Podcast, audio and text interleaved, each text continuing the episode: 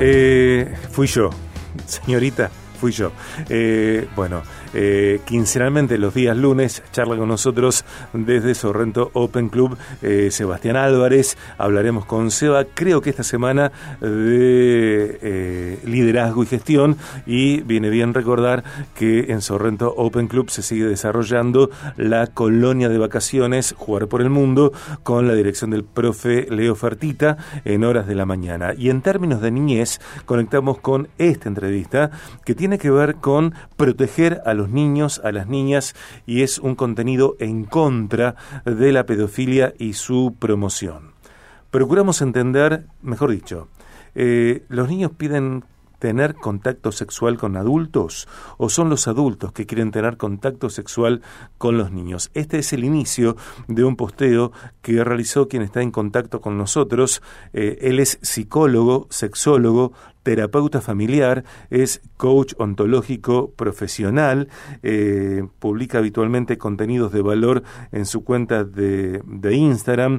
Su número de matrícula es el 3296. Es un gusto recibir en el programa a Gustavo Manzanelli. Hola doctor, bienvenido, ¿cómo estás?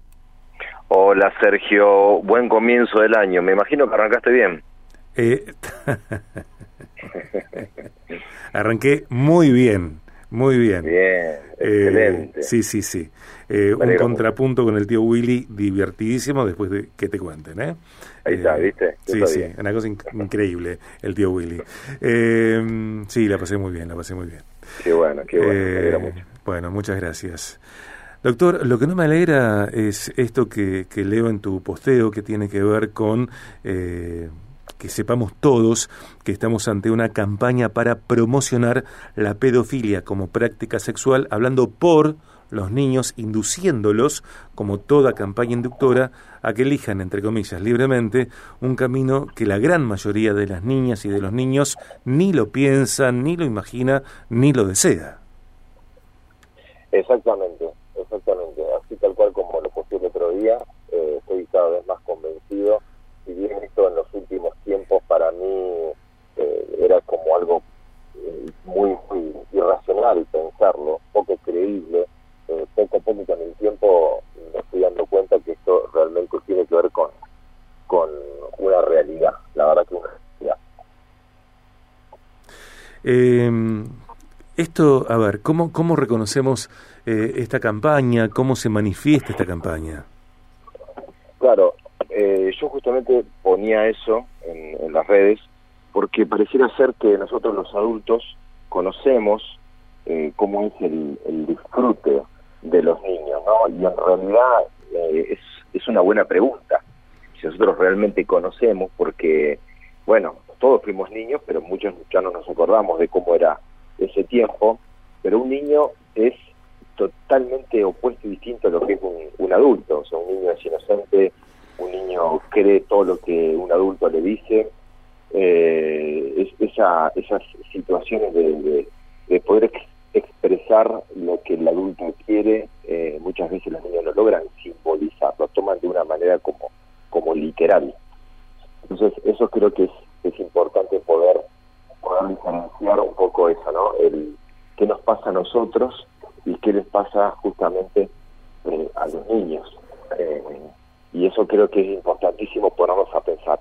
Los niños eh, eh, son, ahí como creo que puse en la última parte del posteo, son eh, sexuados. ¿Y por qué decimos que es eso? Claro. Porque tienen una sexualidad, pero no tienen un, un, una vida erótica como el adulto.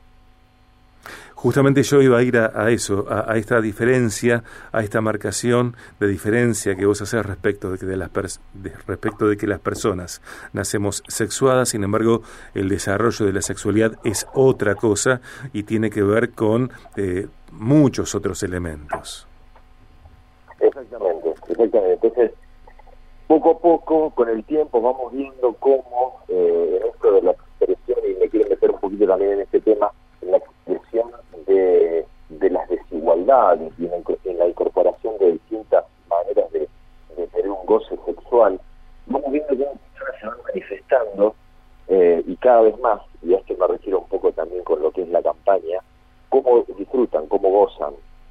Eh, y tiene que ver cómo las personas, obviamente en este tiempo, porque lo estamos notando y que en un punto me parece que es positivo, que vamos a tener libre expresión de lo que nosotros nos pasa. Pero qué importante que es poder diferenciar, decir, a mí me pasa, yo disfruto, ¿no? Y nosotros, la familia, los padres, poder distinguir entre lo que es que una persona esté manifestando lo que piensa, lo que siente, lo que quiere o cómo disfruta de la vida sexual de los niños.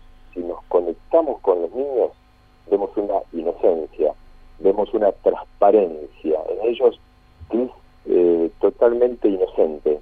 Eh, lejos está de que un niño piense en tener un disfrute como recién lo decíamos como un adulto entonces creo que tenemos que estar los padres de alguna manera atentos, viendo, escuchando a, lo que se dice, a lo que se enseña, a cómo personas se están manifestando, como decíamos, me parece perfecto que lo puedan hacer con total libertad, pero al mismo tiempo también saber que cuando alguien habla, que cuando alguien se expresa, no es inocente. Claro. Los coaches nos han entrenado mucho en esto, vos lo sabes perfectamente, Sergio, que el lenguaje nunca es inocente. El lenguaje tiene la intención de expresar algo que es muy profundo, que a veces creo que ni uno mismo se da cuenta, pero tiene toda una clara intención, no es que uno dice por porque lo dice. Entonces yo salgo de un lugar de silencio y digo, bueno, ahora voy a expresar porque nunca lo hice. Me parece bárbaro que podamos expresarnos y darnos a conocer, pero sepamos nosotros, los que no participamos de ese mismo, de ese mismo modo, de ese mismo gusto, de esa misma preferencia, que cuando se habla mucho de algo, sí, es porque algo pudo haber estado reprimido, tapado, oculto, y eso se tiene que manifestar, porque como no podemos manifestar todos nuestros deseos, nuestros proyectos y demás, pero cuando se está hablando mucho de algo, necesitamos también tener un claro discernimiento si eso que estoy escuchando coincido, si es lo que quiero, si es como yo también puedo llegar a pensar. Entonces, eso creo que es el punto, ¿no? Es poder discernir entre lo que se está escuchando y lo que estoy queriendo para mis hijos, o si eso es lo que yo estaba pensando o es lo que yo estaba, también estaba queriendo. Mm. Pienso también, eh, te estoy escuchando atentamente, pienso en algunas campañas fotográficas que a veces circulan por redes sociales, medios, etcétera, en, la, en las que vemos a, niñas y a niños en actitudes, con vestuario, con eh, poses de personas adultas, Gustavo, eh, que nada tienen que ver con la etapa de la infancia, ¿no? Me parece que eso también promueve la tergiversación de la sexualidad y por supuesto daña profundamente eh, el perfil de esas niñas y, de esos niños. Y a veces vemos esas fotografías como con simpatía. Eh, una niña usando, no sé, eh, la apariencia de la madre, por ejemplo, o de una mujer adulta. Por ejemplo, o por ejemplo también bailes, tipos de bailes. El perreo. Claro, por ejemplo, que yo no sé si las niñas están, niños, preadolescentes, eh, o bueno, o adolescentes mismos, por supuesto, si están logrando comprender el significado del movimiento, o sea, si están pudiendo dimensionar lo que genera la vista de un otro que pueda estar mirando. Eh, entonces, eh, yo, uno dice, a ver, Gustavo, ¿dónde apuntas? Yo apunto a esto, a que cada familia podamos tener en claro, cada vez más en claro, qué es lo que queremos para nuestros hijos. Eso, nada más. O sea, decir, bueno, es un mensaje moralista, sí, creo que todos tenemos una moral. Ah, definamos cuál en tal caso, que cada uno pueda manifestar cuál es su ética, cuál es su moral, eh, etcétera. Y eso, eso está bárbaro. Simplemente lo que nosotros trabajamos este, en el consultorio es para es para a veces no encontrarnos con sorpresas. Y yo no, me di cuenta de esto. Bueno, por eso mismo creo que eh, no es la idea hacer una contracampaña, pero ser una oferta distinta, decir, abramos los ojos escuchemos lo que los docentes le están enseñando a nuestros hijos, veamos en qué tipo de conversación están nuestros hijos con sus compañeros, veamos cuáles son las redes y qué, cuál es el contenido que consumen nuestros hijos, estar un poco más presente. Mm. Entonces, a eso me refiero. Entonces, decir, que no te sorprenda hija está teniendo alguna manifestación contraria a la que vos quisieras o imaginás supones que se va a manifestar en ellos y en tu casa. Entonces, ese es el impacto. Ahora, si mira, a mí me parece bárbaro que mis hijos eh, o, mis hijas bailen, el, hagan perreo. Me parece bárbaro, no me parece que tiene nada malo. Pero perfecto, porque creo que eso es, vamos a respetar y uno tiene que respetar y, y está perfecto. El tema es que hay, a veces no nos damos cuenta de lo que escuchamos y de lo que vemos y de las consecuencias que genera. Entonces, por ahí la idea es abrir la pregunta, no cerrarnos rápidamente en una postura, sino poder abrirnos y decir, che, para, ¿por qué decís esto, Gustavo? ¿O, ¿Por qué planteas esto? A ver, contame un poco, ¿qué es lo que vos ves en el consultorio? ¿Qué es lo que algunos pensadores, escritores, sociólogos están hablando en este tiempo? Ese es el tema. El tema no es cerrarnos, sino el tema es abrirnos. Sí, y pienso también que eh, en algunos casos eh, niñas y niños pueden eh, creer que es natural una serie de, de, acciones, de hechos sobre sus cuerpos que, que no tienen que ver con, con la salud, con lo saludable, con el respeto porque bueno, porque son niños y porque desconocen eh, algunas cuestiones más allá del emocionar, de la emocionalidad que puedan atravesar si es que hay eh, adultos, personas mayores que agreden sus cuerpos. Exactamente. Los niños eh, creo que tienen eso, ¿no? Eso de ser espontáneos, eso de ser transparentes, como decíamos, inocentes, y, realmente creo, y esto es algo directo para los padres, creo que a veces nosotros que tenemos, los, que tienen hijos chicos me refiero, creo que no dimensionamos el valor, eh, ese, tremendo valor de la inocencia. Mm.